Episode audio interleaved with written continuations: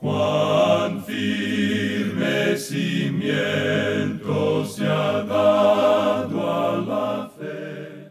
A través de la Biblia, un análisis de la Biblia libro por libro que le ayudará a crecer espiritualmente. Estos estudios fueron diseñados por el Dr. J. Vernon McGee. Acompáñenos en este fascinante recorrido a través de la Biblia. La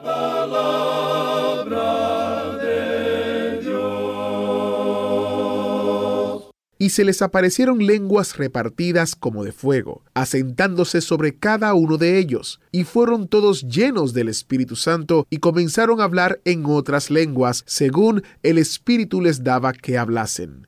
Hechos capítulo 2, versículos 3 y 4. Si ha estado con nosotros en el autobús bíblico durante mucho tiempo, habrá escuchado que traducir a través de la Biblia a lenguas diferentes ha sido un enfoque del ministerio por muchos años. Nuestra misión es sencilla, llevar la palabra entera al mundo entero. Si le interesa aprender más acerca de ser lleno del Espíritu Santo y hablar en lenguas, quédese en sintonía con nosotros. Vamos a orar. Padre Celestial, te damos gracias. Gracias, Padre, que lograrás lo que deseas con tu palabra. Usa este estudio para enseñarnos, convencernos y animarnos a acercarnos más a ti. En el nombre de Jesús oramos. Amén. Iniciamos nuestro recorrido bíblico de hoy con las enseñanzas del Dr. Magui en la voz de nuestro hermano Samuel Montoya. Continuamos hoy nuestro estudio en el libro de los Hechos de los Apóstoles y llegamos al capítulo 2. Pero antes de entrar en el estudio de este capítulo 2, quisiera mencionar una vez más cómo es que el capítulo 1 de los Hechos trae a un punto de enfoque común a los cuatro evangelios. El Evangelio según San Mateo concluye con la resurrección. El Evangelio según San Marcos concluye con la ascensión. El Evangelio según San Lucas concluye con la promesa del Espíritu Santo. Y el Evangelio según San Juan termina con la promesa de la segunda venida. Y el capítulo 1 de los Hechos los junta a todos cuatro y menciona cada uno de ellos. Los cuatro evangelios eh, desembocan, por decirlo así, en el libro de los Hechos de los Apóstoles. Y este libro de los Hechos constituye un puente entre los evangelios y las epístolas. Bien, y ahora sí vamos a entrar en nuestro estudio del capítulo 2. Este capítulo 2 podemos dividirlo en dos partes principales.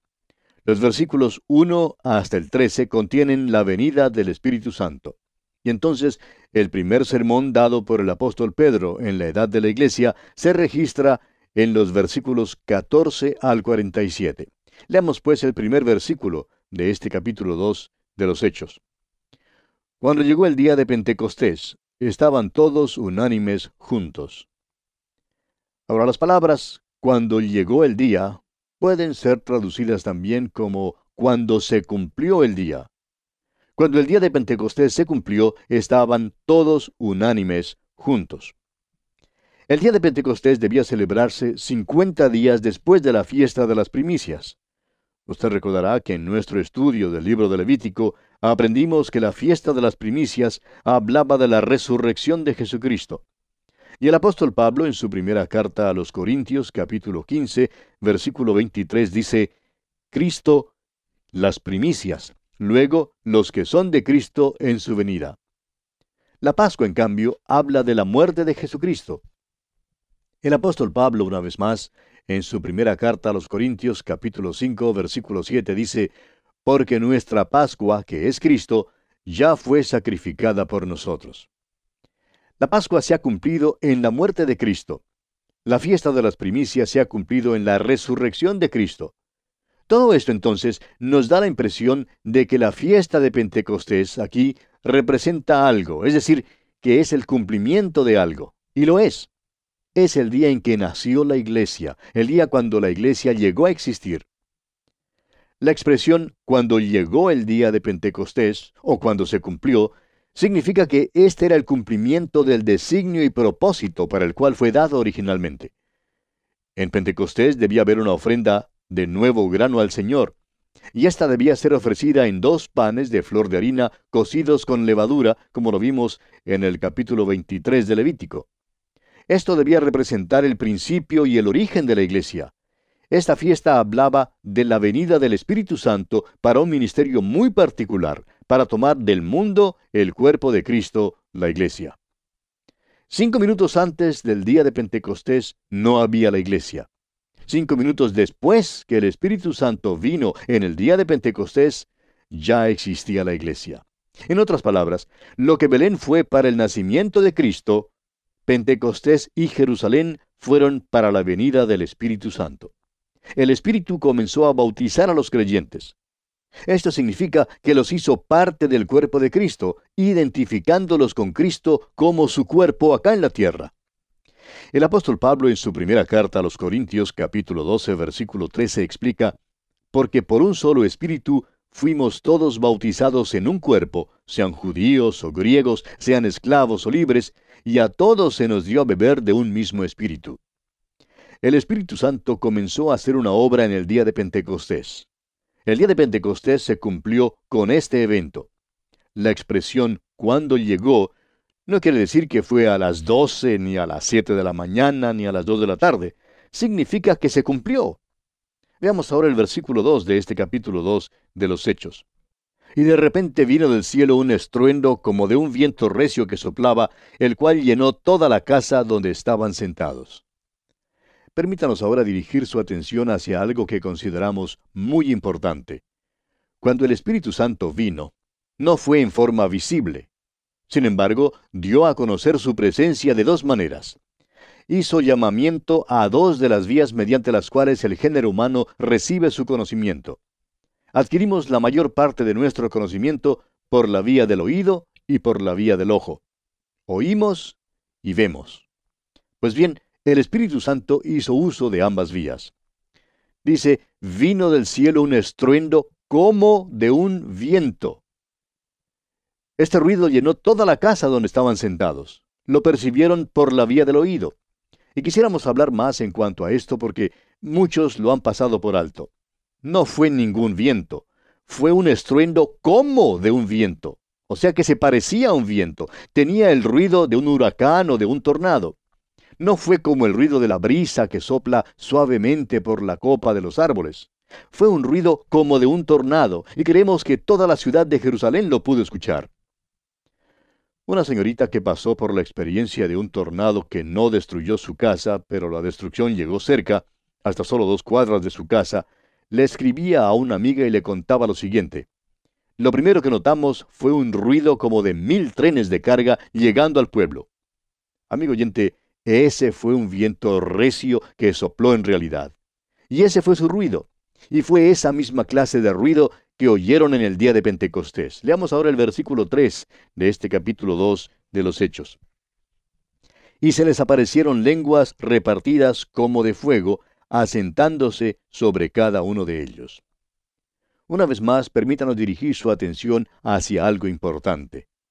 Note usted que las lenguas eran como de fuego no eran fuego, sino que eran como de fuego. Quizás una mejor traducción para este versículo sería, se les aparecieron unas lenguas como de fuego que dividiéndose se posaron sobre cada uno de ellos.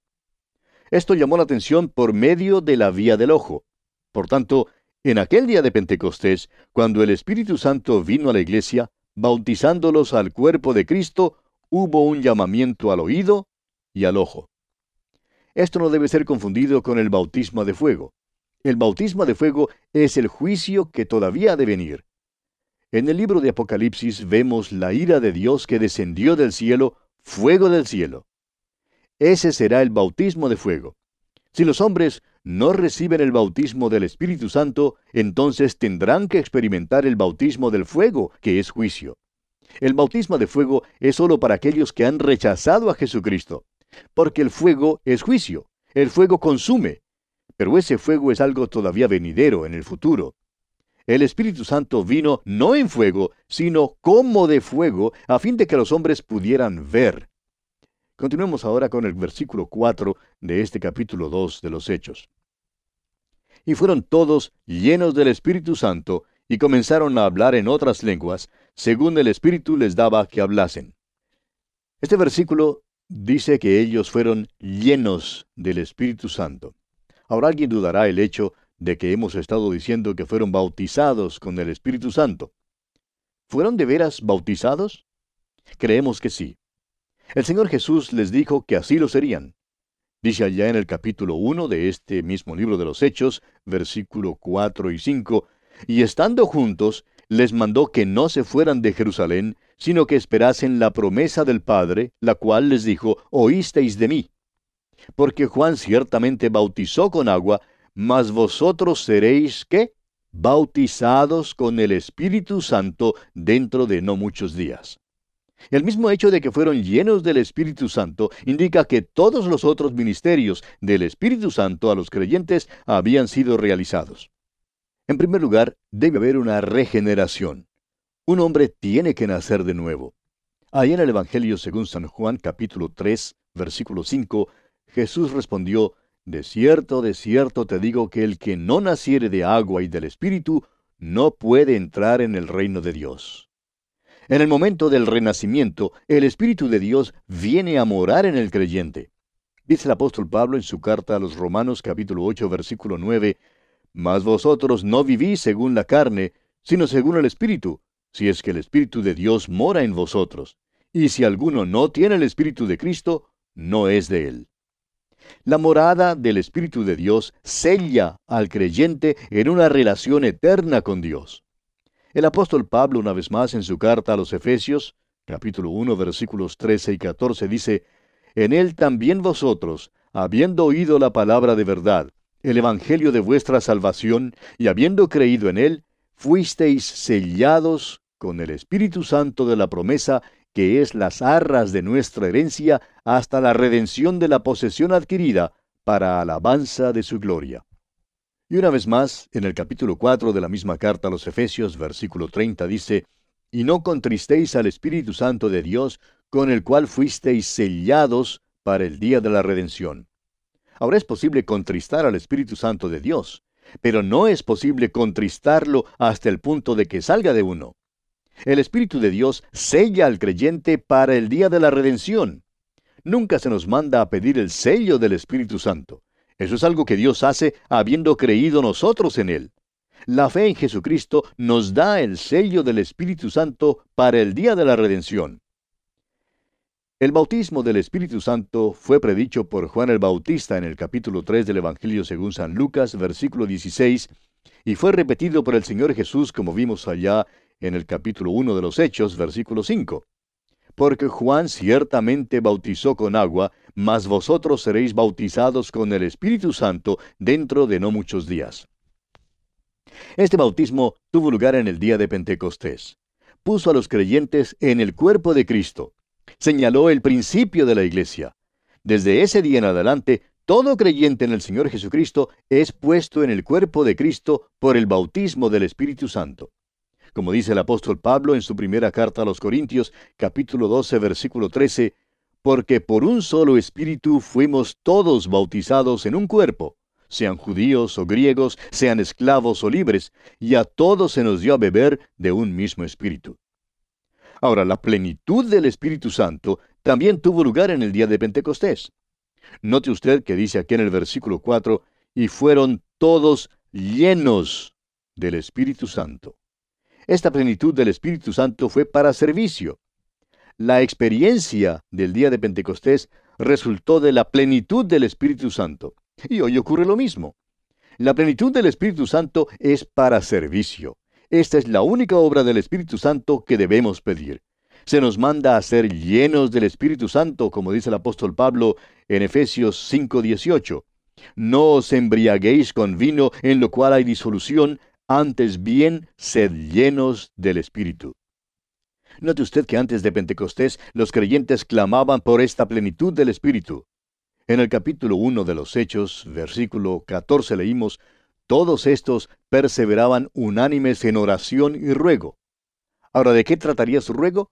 Pues de la promesa del Señor Jesús que les enviaría el Espíritu Santo. El bautismo del Espíritu Santo no es un mandamiento que nos es dado, no es una experiencia, es un hecho de Dios por medio del cual el Espíritu Santo viene a morar, a residir en el creyente en Jesucristo, sellándolo para el día de la redención y poniéndolo en el cuerpo de Cristo mediante su bautismo. Ahora, la plenitud del Espíritu de Dios le capacita para servicio. Se nos manda, pues, a ser llenos del Espíritu Santo. Después de que fueron llenos del Espíritu Santo, dice el versículo 4 de este capítulo 2 de los Hechos, que comenzaron a hablar en otras lenguas, según el Espíritu les daba que hablasen. Ahora, estas otras lenguas no eran lenguas desconocidas. Había muchas lenguas habladas por los judíos en todas partes del Imperio Romano.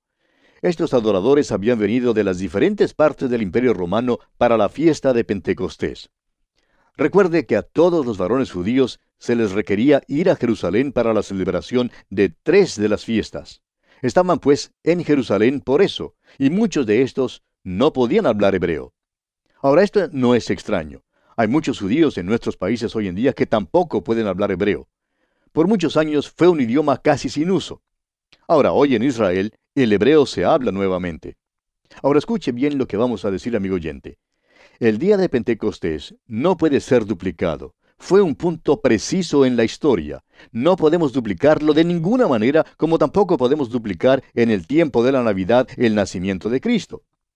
Ahora supóngase usted que los magos hubieran regresado una vez más a Jerusalén el próximo año y que hubieran dicho, bueno, buscamos al rey de los judíos que ha nacido en Belén.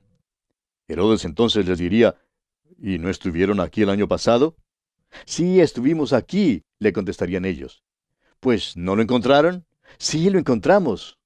Y Herodes les diría entonces, bueno, si nació en Belén el año pasado, de seguro que no nació allí este año. Ah, sí, pero nos gozamos tanto aquí el año pasado y tuvimos una experiencia tan maravillosa que pensamos regresar para repetirla. ¿No cree usted, amigo oyente, que Herodes les hubiera respondido, miren señores, no pueden duplicar ustedes eso, él nació en Belén una sola vez? Pues bien, tampoco se puede duplicar el Pentecostés. El Espíritu Santo vino en el día de Pentecostés. No es necesario pedirle que venga de nuevo. Ya está aquí. El Espíritu Santo de Dios está en el mundo hoy en día. Y Jesús nos dijo lo que haría después que viniera su Espíritu. Él dijo allí en el capítulo 6 del Evangelio según San Juan, versículo 14, Él me glorificará, porque tomará de lo mío y os lo hará saber. Cuando usted oiga hablar a alguien acerca de las cosas de Cristo, glorificando a Cristo, entonces usted sabrá que el Espíritu Santo de Dios está obrando. Ahora el versículo 4 de este capítulo 2 de los Hechos termina diciendo, según el Espíritu les daba que hablasen. Estos apóstoles eran de Galilea. No podían hablar todos los otros idiomas que más adelante son mencionados en este pasaje. Pero ahora los están hablando. El Espíritu les daba que hablasen. Ahora leamos el versículo 5 de este capítulo 2 de Hechos. Moraban entonces en Jerusalén judíos, varones piadosos de todas las naciones bajo el cielo habían llegado de todas partes para participar en la fiesta de Pentecostés. Este era el motivo por el cual estaban allí en Jerusalén. Ahora el versículo 6 dice, Y hecho este estruendo, se juntó la multitud, y estaban confusos, porque cada uno les oía hablar en su propia lengua.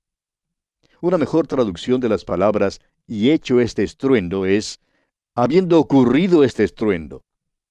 Creemos que se refiere a aquel estruendo como de viento recio que soplaba, que Jerusalén escuchó y por eso se juntó la multitud. Creo que nunca me olvidaré la primera vez que escuché cuando uno de estos aviones supersónicos rompió la barrera del sonido. Todos salieron para ver qué había pasado. ¿De dónde había procedido ese estruendo? Nunca antes habíamos oído tal ruido.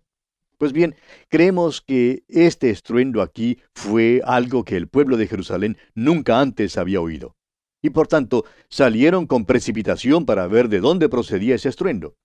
Y creemos que esto tuvo lugar en el área próxima al templo y que había allí unos 120 creyentes como se menciona en el capítulo 1, versículo 15 de este libro de los Hechos. Ahora, los que se juntaron allí estaban confusos debido a que, y por favor permítanos dar aquí una mejor traducción, estaban confusos debido a que cada hombre les oía hablar en su propio dialecto o idioma. No fue solamente que hablaban el idioma de su país, sino que también cada hombre oyó su propio dialecto. Es decir, así era como era hablado en una parte del país. Estos hombres no hablaban galimatías, amigo oyente. No hablaban en lenguas desconocidas. Estos hombres estaban hablando los dialectos de los hombres que se hallaban en la multitud. A mí no me sería posible hablar ningún otro idioma o dialecto sin conocerlo previamente, pero eso es lo que hicieron estos hombres. Ahora hay otro aspecto que debemos mencionar. Es posible que los apóstoles no hablaran en lenguas extrañas de ninguna manera. Es posible que hablaran en sus propios idiomas, en sus propias lenguas, con una intrepidez que fue algo nuevo para ellos, dando el nuevo mensaje del Cristo resucitado según el Espíritu les daba que hablasen. Pero pudieran haber estado hablando en su dialecto galileo. El milagro bien pudo haber ocurrido en el oír. Cada hombre les oía hablar en su propio dialecto. Ahora, el milagro que destruyó la barrera del idioma estaba en el hablar o en el oír.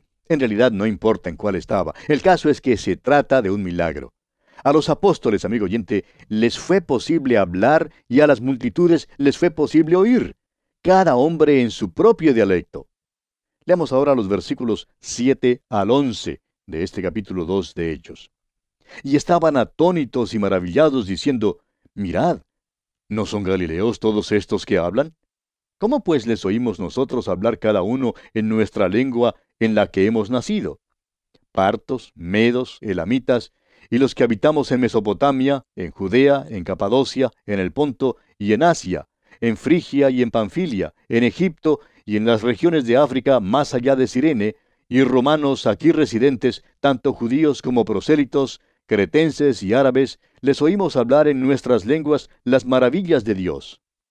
Aquí había gente de tres continentes. Ciertamente hablaban diversos idiomas y dialectos. Todos oyeron hablar a estos galileos en un dialecto comprensible. Permítanos decir, amigo oyente, que no se trata aquí de lenguas desconocidas. Se trata de lenguas que los oyentes entendieron. El versículo 12 ahora dice, Y estaban todos atónitos y perplejos, diciéndose unos a otros, ¿qué quiere decir esto? Es decir, no comprendían lo que estaba ocurriendo. Y ahora el versículo 13 continúa, mas otros, burlándose, decían, están llenos de mosto. Es decir, que creían que estos hombres estaban ebrios, estaban borrachos. Y amigo oyente, aquí vamos a tener que detenernos porque nuestro tiempo ya ha tocado a su fin. Continuaremos la consideración de este capítulo 2 de los Hechos de los Apóstoles en nuestro próximo programa Dios mediante. Será pues hasta entonces que Dios le bendiga abundantemente.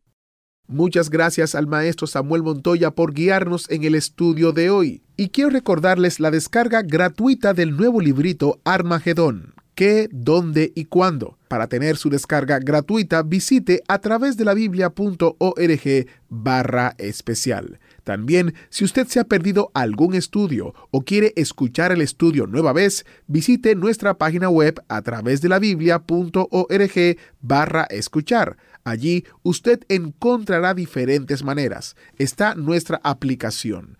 Puede escucharlo en línea. Y si usted es de las personas que le gustan los servicios de streaming, estamos también en Spotify. Búsquenos como a través de la Biblia. Mañana escucharemos el primer sermón predicado en la iglesia y fue un sermón de Pascua. Soy Geiel Ortiz y si Dios lo permite estaré aquí guardándole un asiento especial en el autobús bíblico. Hasta la próxima.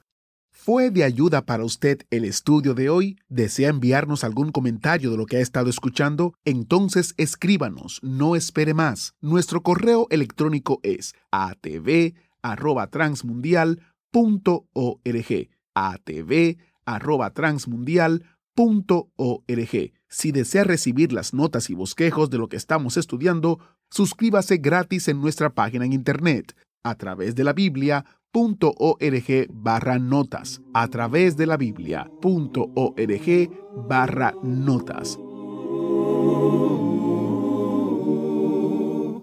Hemos llegado al final por el día de hoy. Díganos, ¿fue de ayuda para usted el estudio de hoy? ¿Desea enviarnos algún comentario acerca de lo que ha estado escuchando? Entonces escríbanos, no espere más si desea recibir las notas y bosquejos de lo que estamos estudiando, suscríbase gratis en nuestra página en internet a través de la biblia.org barra notas. A través de la biblia.org barra notas. Si desea escuchar nuevamente el programa o si se perdió alguno de ellos, visite a través de la biblia.org. Repito, a través de la Biblia.org o escriba al correo electrónico atv@transmundial.org atv@transmundial.org a través de la Biblia.